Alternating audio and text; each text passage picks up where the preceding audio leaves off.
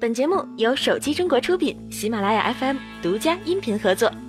WWDC 2017上发布的 iMac Pro 终于开卖了。iMac Pro 配备了英特尔至强处理器，分别有八核、十核、十四核和十八核等版本，还配备二十七英寸 5K 的显示屏，高达四 TB 的 SSD 存储空间，高达一百二十八 GB 的 ECC 内存，以及拥有十六 GB HBM2 显示的 AMD Radeon Pro Vega 六四图形显卡，性能可以用爆强来形容了。iMac Pro 还拥有四个 Thunderbolt 三端口，可以同时驱动两个外部 5K 显示器或四个 4K 显示器。它还具有一个万兆以太网端口、四个 USB A 三点零端口、一个 SD 卡插槽和一个3.5毫米耳机插口。目前中国区的售价已经出炉，八核版起售价为三万九千四百八十八元，十核版最高售价九万零七十六元，十八核版最高十万零两千两百三十六元，十四核和十八核机型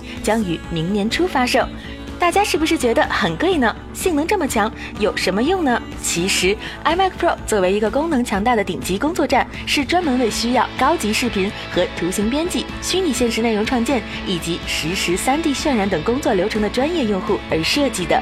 Apple Watch Series 3的蜂窝数据原本可以脱离手机单独连接网络使用，不过这需要三大运营商开通 eSIM 服务支持。但现在来自苹果官网的消息显示，国行版 Apple Watch Series 3的蜂窝数据服务延迟到二零一八年推出。也因为此，苹果决定同意为购买了蜂窝网络版的 Apple Watch Series 3的用户办理退货。退货将不受原来条款中的十四天的限制，需要从原来购买的渠道进行处理。只要产品无人为损坏，官网购买的都可以在二零一八年一月一日之前申请退货。日前，知名芯片厂商 Snaptix 宣布将与世界前五大手机厂商中的一家联合推出首款采用屏下指纹识别方案的手机。据福布斯报道，这家厂商是中国著名手机厂商 vivo。新思和 vivo 已经解决了屏下指纹大规模量产的问题。采用 Snaptix Clear ID FS 九五零零方案的屏下指纹识别功能，可以安全稳定的运行。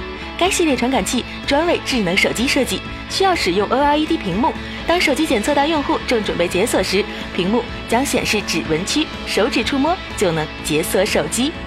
未来首款量产智能电动汽车 ES 八正式上市并开始预定。该车型定位高端七座 SUV，搭载了自动驾驶辅助系统以及人工智能系统。